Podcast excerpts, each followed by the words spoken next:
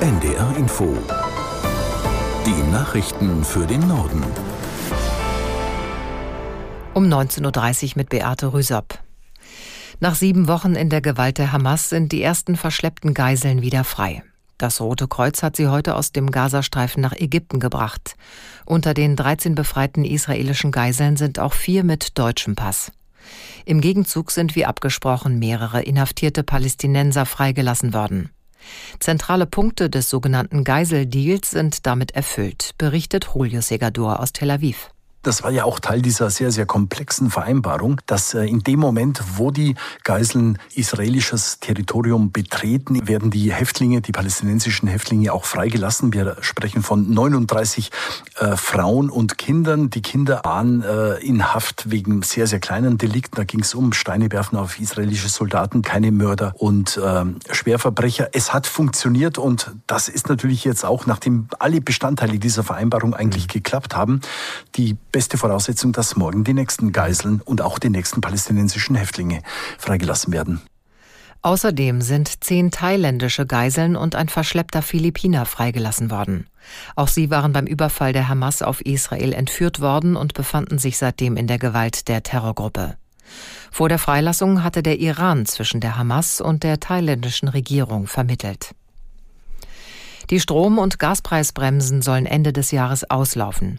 Das hat Bundesfinanzminister Lindner dem Deutschlandfunk gesagt.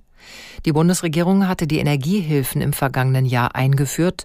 Damit sollten die stark gestiegenen Preise infolge des russischen Angriffskrieges gegen die Ukraine abgefedert werden. Finanziert wurden sie über den sogenannten Wirtschaftsstabilisierungsfonds, der nun geschlossen werde, so Lindner. Zum 31.12. dieses Jahres wird dieser Wirtschafts- und Stabilisierungsfonds geschlossen. Es werden also im nächsten Jahr keine Auszahlungen mehr daraus erfolgen. Strom- und Gaspreisbremse laufen aus. Die werden ebenfalls zum 31.12. beendet werden. Finanzminister Lindner.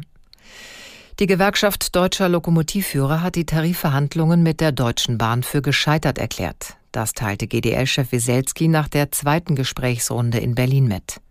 Damit kommen auf Bahnreisende neue Warnstreiks zu. Einen genauen Zeitraum nannte Weselski noch nicht.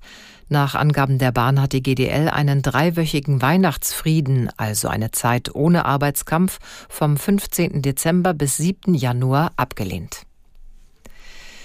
Bei der Beförderung von Briefen soll die Post mehr Zeit bekommen. Das geht aus einem Gesetzesvorschlag des Bundeswirtschaftsministeriums hervor.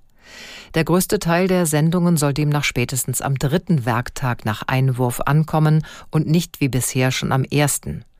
Zudem ist geplant, dass die Regulierer des Briefmarkts künftig auch effektiver gegen sogenannte wettbewerbswidrige Preissetzungen vorgehen können. Mitbewerber der Post werfen dem Konzern im Großkundengeschäft immer wieder Dumping vor. Das waren die Nachrichten.